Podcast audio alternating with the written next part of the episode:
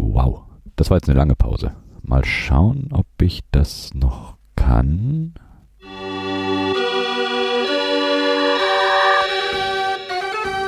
Ach nee, halt, das hier ballert mehr.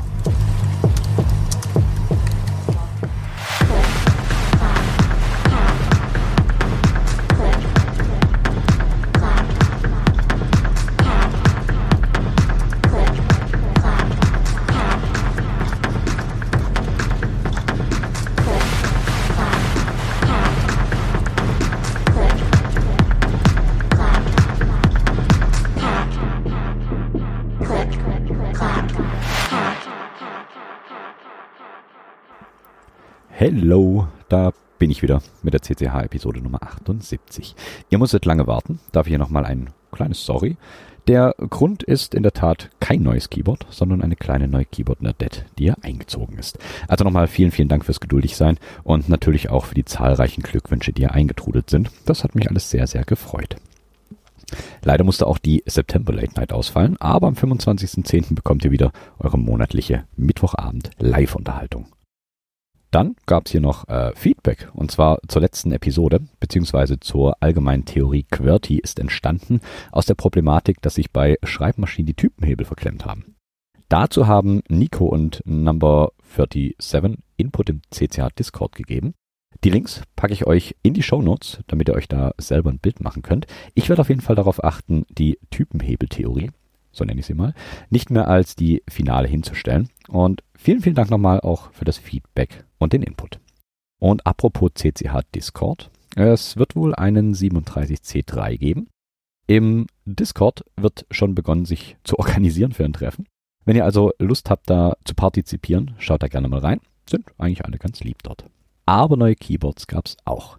Ich habe mir den Hype um die GMK 67, die nichts mit GMK zu tun hat, die gerade durch äh, Reddit getrieben wird, angeschaut.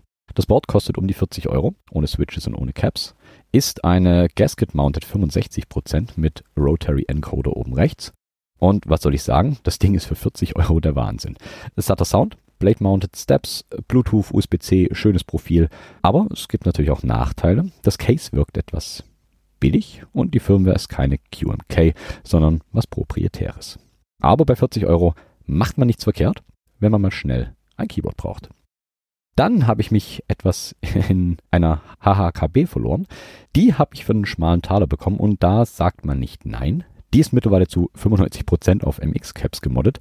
Das ist gar nicht so einfach, wie ich dachte. Für die One-Unit-Keys kann man sich bequem Slider-Replacements ordern. In schickem Lila natürlich. Aber spätestens bei den Shift-Keys wird es relativ schwierig. Da sind die Slider nämlich auch gleichzeitig die Steps.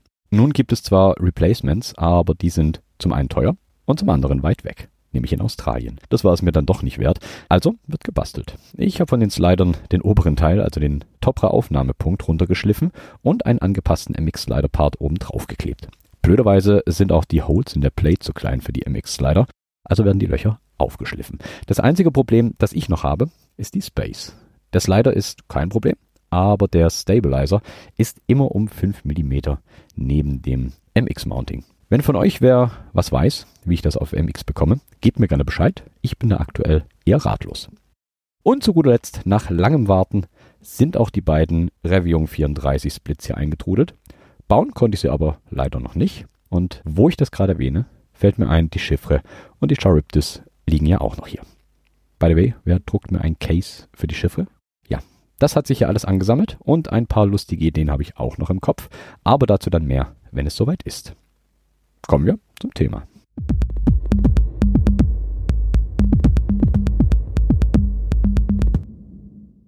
Nach nunmehr 78 Episoden sind die ganzen großen und bekannten Boardvendors und Produzenten eigentlich abgegrast.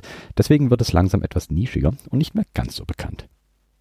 Beginnen wir eine, zumindest für mich, neue Reise in die Welt der japanischen ergonomischen Keyboards. Japan ist uns meistens schon um Längen voraus und das auch im Keyboard-Game. So wurde am 17. Juli 1899 die NEC Corporation in Tokio gegründet und dort sitzen sie bis heute in ihrem Headquarter, das eine Mischung aus Falles-Symbol und Cyberpunk-Architektur ist. Okay, ganz so nischig ist äh, NEC nicht, denn die haben ein breites Sortiment an Keyboards, Computern und anderer Hardware, unter anderem auch abgefahrene Ergoboards. NEC steht für Nippon Electric Company. Im japanischen Namen probiere ich gar nicht erst aus. Angefangen hat NEC mit Telefon und Telefon-Switchboards, also die großen Steckbretter, die ihr aus Filmen kennt, vor der eine Telefonistin sitzt und manuell Stecker steckt, um Leitungen zu verbinden. Das war alles um den Jahrhundertwechsel, also ab 1900. Später konnte NEC die Technik sogar exportieren Richtung USA und China. Später erweiterte NEC seine Product Range auch um Kabelproduktion und konnte diese dann auch in den Export bringen und langsam aber sicher wachsen. Um 1924 stieg die NEC Corpo dann auch äh, in den Markt der Funktechnik ein. So bauten sie Radiotransmitter und entwickelten auch Radartechnik weiter. Dann kam der Zweite Weltkrieg.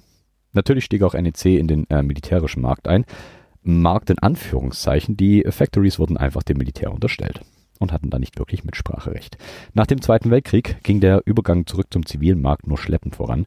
So wurde der erste zivile Vertrag von NEC erst 1951 geschlossen. Dieser war dann wieder darauf spezialisiert, was NEC ursprünglich gemacht hat, nämlich Telefonanlagen. In den 60ern und 70ern beschäftigte sich NEC hauptsächlich mit dem neu aufkommenden Geschäftsfeld der Satellitenkommunikation und trotz des Zweiten Weltkriegs hat NEC das Ganze an der Seite der USA gemacht. Also Entwicklung und Produktion zugleich. Dann kamen die 80er und damit die Computer. Oder besser gesagt, die Computer, die bezahlbar waren und einer größeren Zahl an Menschen zur Verfügung standen. Und genau hier wird es für uns interessant, denn was brauchen Computer? Richtig, Keyboards. Und dafür sind wir schließlich hier. Der allererste Prozessor, den NEC auf den Markt geworfen hat, ist der NEC Micro PD 7710. Und der wurde verbaut in der PC 8800er Serie und seine spätere 16-Bit-fähige Schwester in der PC 9800er Serie und auch in der APC Terminal Reihe. Das sind alles Computerterminals für die Arcos Mainframe Plattform und wo ich vorhin schon die Cyberpunk Architektur des Headquarters erwähnte, die Terminals sehen designtechnisch genauso aus. Nach meinem Geschmack würde ich mir die auch heute noch auf den Schreibtisch stellen. So auch die Keyboards, die an den Terminals dranhängen. Leider sind die Infos, die über die Keyboards verfügbar sind, recht rar gesät und ein paar Facts konnte ich trotzdem noch rausfinden. Das Keyboard, das am PC 9800 hing, ist eine graue Full-Size mit ein paar Besonderheiten. Die eine Besonderheit ist das Layout. Das ist ein japanisches ISO-Layout. Es gibt einen 4x5 Keys Ziffernblock mit ausschließlich One-Unit-Keys. Dazu kommt ein Cursor-Cluster, der etwas ungewöhnlich ist. Er ist in drei Zeilen übereinander angeordnet. In der ersten Linie eine Stepped 2-Unit-Taste mit dem Pfeil nach oben darunter zweimal zwei Unit Keys mit Left und Right und darunter nochmal eine Stepped 2 Unit Taste mit Down. Dazu gibt es ein Stepped ISO Enter. Stepped sind auch die linke und die rechte Shift-Taste, das Tab und die zwei Keys rechts und links neben der Space. Die sind links NFER und rechts XFER. Die Keys sind 1,5 Unit breit und auf eine Unit stepped. Hier hat auch das äh, Escape einen eine etwas andere Position. Das ist nämlich in der Row mit den Ziffern. Zwischen Tab und Shift auf der linken Seite gibt es Control und Caps als One-Unit-Keys nebeneinander. Also wie bei jedem Terminal-Keyboard immer etwas verschieden, aber grundlegend nichts Besonderes. Das Farbschema der Keycaps ist dabei beige und hellgrau. Etwas schicker geht's dafür beim Board der NEC PC 9801 zu. Hier haben die japanischen Designgötter wieder ordentlich zugeschlagen. Das Board an sich ist in einem hellen Grau gehalten.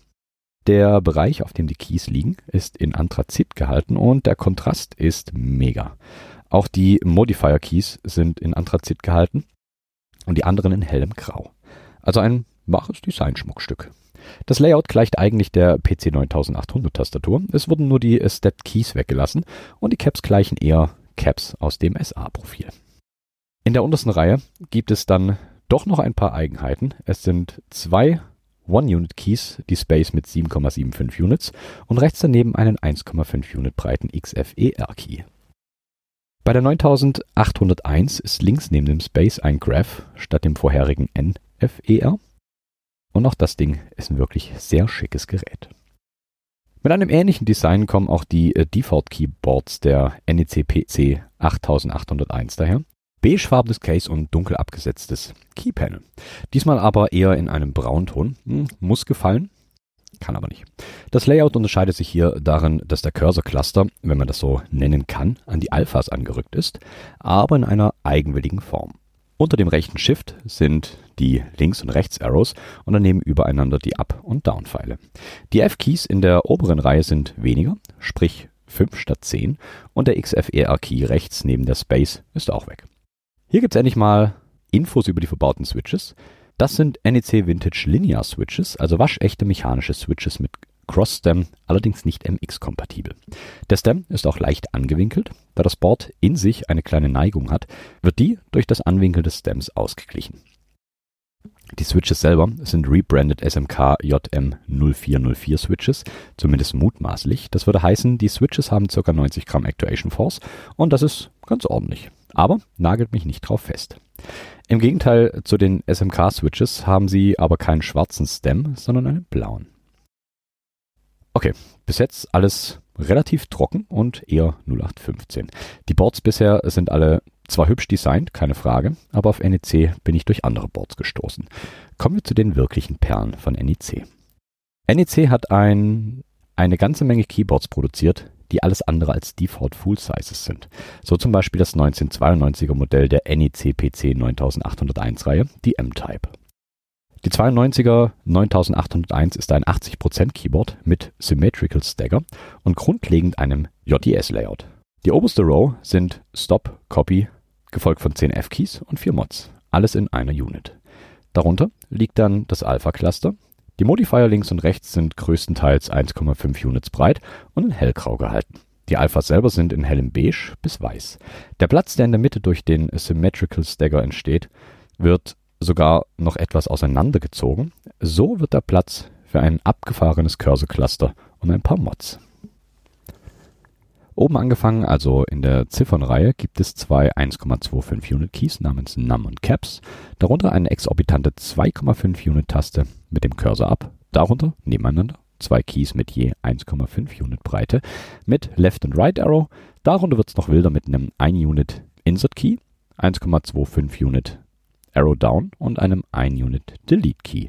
Wenn euer räumliches Vorstellungsvermögen ausreicht, dann habt ihr jetzt eine kleine Pyramide an Keys vor Augen, also den Platz, der durch das Symmetrical Stagger entsteht. Perfekt ausgenutzt.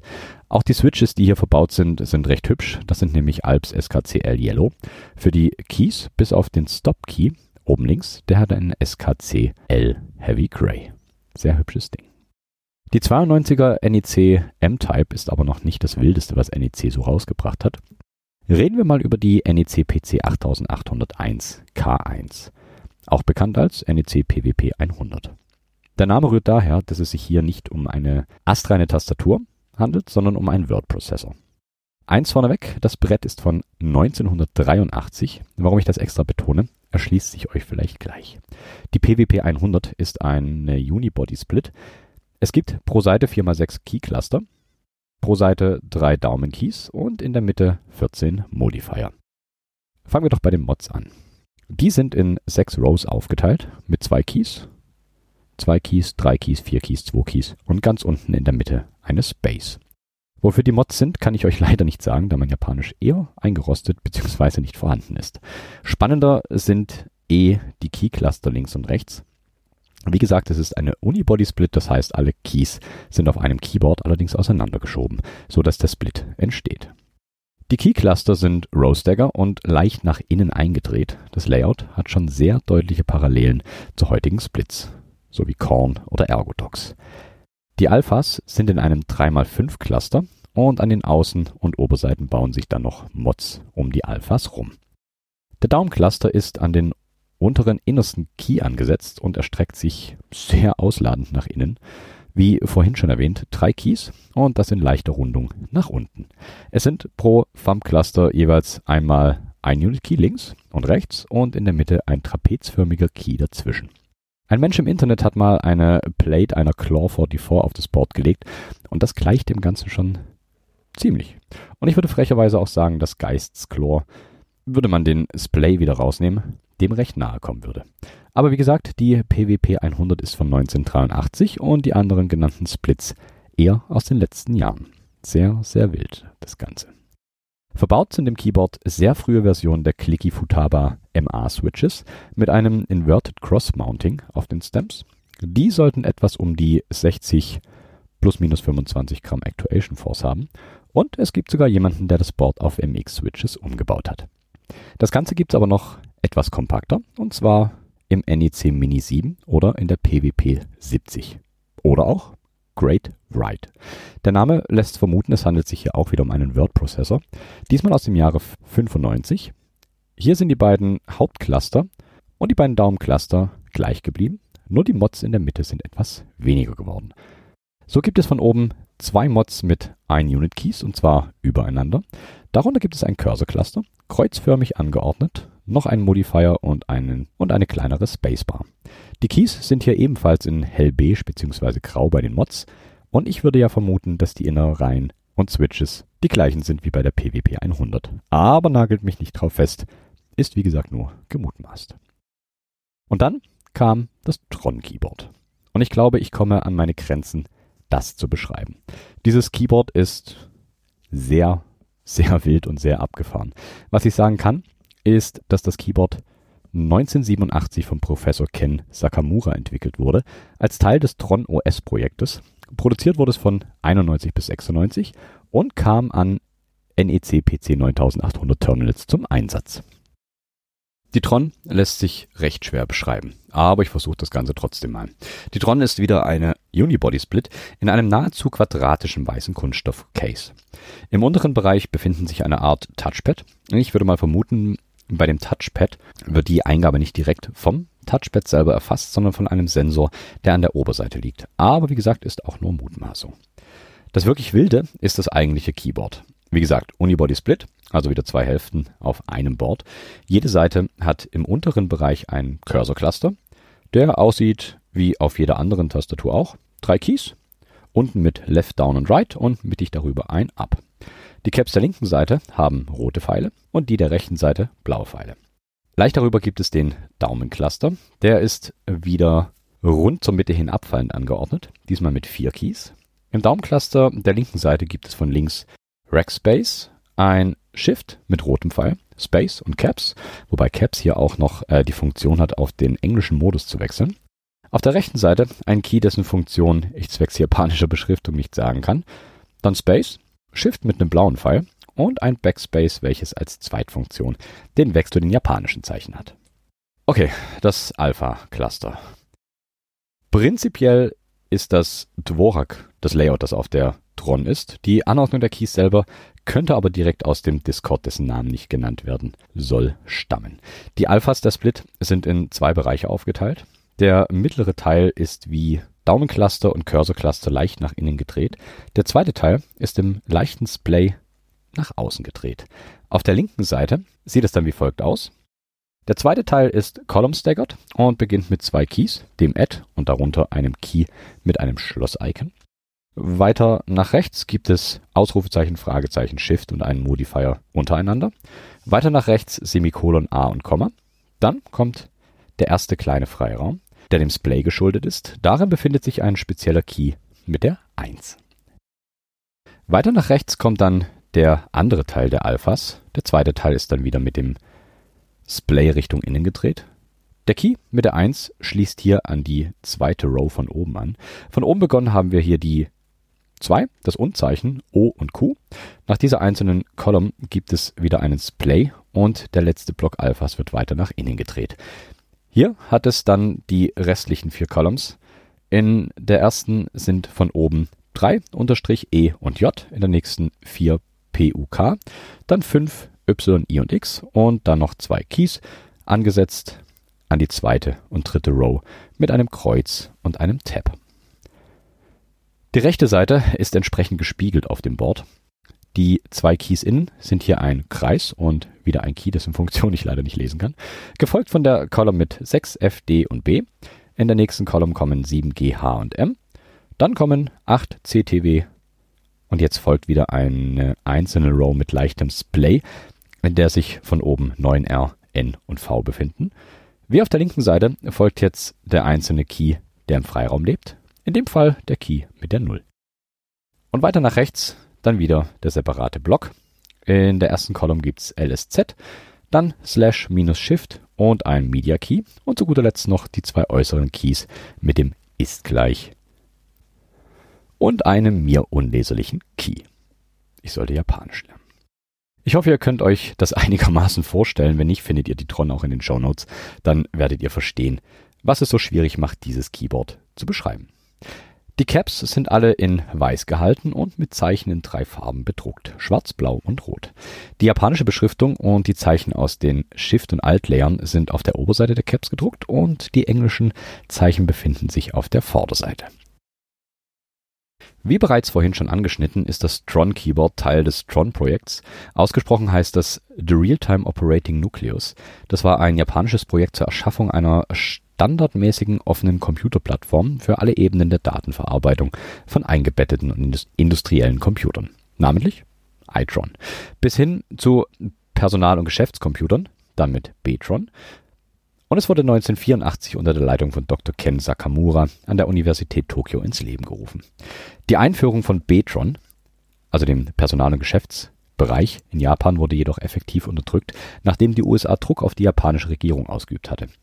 Der einzige weit verbreitete Teil ist iTron, ein Echtzeitbetriebssystem für eingebettete Anwendungen, das in Milliarden von Geräten, darunter Mobiltelefonen, Industrierobotern und Automobilen zum Einsatz kommt.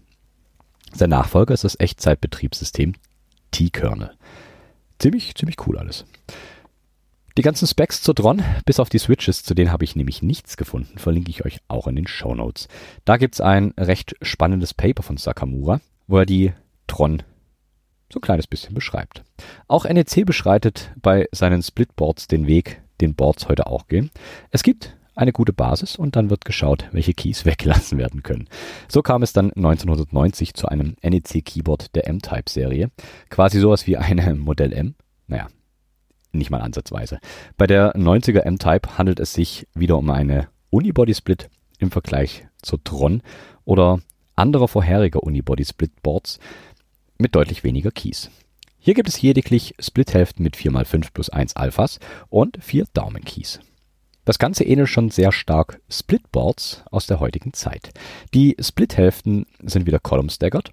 Jede Seite hat einen Key separat angesetzt an der jeweiligen Außenseite und das auf Höhe der dritten Row. Das Layout, das Default auf der 90er M-Type ist, ist wieder Dvorak. Prinzipiell sind die Alpha-Keys Standard 1-Unit-Keys. Im Daumencluster ist allerdings wieder die leichte Rundung drin, so dass die Keycaps selber wieder proprietäre Art sind also trapezförmig. Als kleines Gimmick gibt es zwischen den zwei Hälften eine kleine Infotafel mit japanischen Zeichensätzen. Auch wieder ein Board, das seinerzeit weit voraus war und heutigen Splits quasi nichts nachsteht. Das nächste Board in der Geschichte von NEC wäre das NEC Mini 7 RM. Hier geht es um ein Keyboard, das wieder mal in einem Terminal integriert ist. Da gibt es natürlich ein kleines bisschen mehr Platz, also dachte sich NEC, man könnte doch wieder ein paar Keys dazu packen. Grundlegend sieht die Mini 7 einer Atreus sehr ähnlich. Also der Alpha-Cluster ist sehr minimalistisch gehalten mit einem 4x6 Key-Cluster. Hier befinden sich in der obersten Row die Ziffern und in der jeweiligen außenliegenden Column die Modifier. Die Alphas haben ein verrücktes Layout. Von links sind das in der ersten Column QE und Slash, in der zweiten LU und Stern, in der dritten J, I und das Komma, in der vierten FA und X und in der fünften CO und V. Wie gesagt, in der obersten Row befinden sich die Ziffern 1 bis 5. Auf der rechten Seite angefangen sind es MKG, YS, Z, in der dritten RTD, in der vierten WN und Komma und in der fünften PH und B. In der obersten Reihe wieder die Ziffern, diesmal von 6 bis 0. Wie bei der Atreus sind die beiden Hälften leicht nach innen gedreht und etwas mehr Ergonomie zu erreichen. Wie ich vorhin schon angedeutet habe, ist in der Mitte noch etwas Platz für ein paar Keys. Deswegen gibt es hier zwischen den zwei Split-Hälften noch ein Inverted T Cursor Cluster, darüber angefügt ein Inverted U Modifier Cluster und in der unteren Reihe zweimal One-Unit Keys und ein 2-Unit Key Modifier. Nicht zu vergessen, im oberen Bereich des Keyboards gibt es eine waagerechte Row mit einem 1,5 Unit Key und 15 One-Unit Keys. Was die machen, dank mangelnder Japanischkenntnisse, keine Ahnung. Daumencluster gibt's auch noch mit drei Keys, wieder links und rechts ein Unit Keys und in der Mitte der trapezförmige Key. Ebenfalls wieder abgerundet wie bei den Vorgängermodellen. Das letzte Keyboard hier in der Reihe ist das NEC ErgoFit von 1998. Das Board versucht, das gut strukturierte und durchdachte Layout der früheren NEC Ergo Boards in ein modernes Layout zu überführen. Einerseits vom optischen, aber auch durch Anordnung der Keys. Die ErgoFit rückt mit ihrem Layout etwas mehr in die Normalität, in Anführungszeichen, wenn man die so nennen kann. So gibt es oben eine Reihe mit Escape Key, F1 bis F12 und vier Modifiern ganz rechts. Darunter wieder zwei Keyblöcke, die gesplittet sind und leicht nach innen gedreht. Mittig unten gibt es einen Cursor-Cluster, zwei Keys im Daumencluster und eine Spacebar ganz unten mittig. Die 4x6 Alpha-Blöcke sind hier komplett ortholinear angeordnet und nicht mehr column staggered. An den Außenseiten befinden sich Mods mit 1,25 Units und das mit 0,5 Unit Versatz nach unten. Dazu gibt es in den Mods auf der rechten Seite eine 2-Unit Enter Key und zusätzlich gab es auf der Innenseite der Alphas je drei 1-Unit Mod Keys. Die Keys im Daumencluster sind diesmal komplett abgerundet. Unter den Keys verbergen sich Yellow Alps SKCM Switches. Wie ich finde, verlässt NEC hier etwas den Weg der Ästhetik, aber bleibt auf jeden Fall bei der Ergonomie. Und so ist es eben manchmal. Kommen wir langsam Richtung Ende. NEC bietet eine Vielzahl an Standard Full-Size Keyboards, aber wenn wir etwas tiefer graben, kommen da wahre Ergo-Schätze zum Vorschein. Wer also drüber nachdenkt, selber mal ein Board zu designen, könnte sich hier auf jeden Fall Inspiration holen.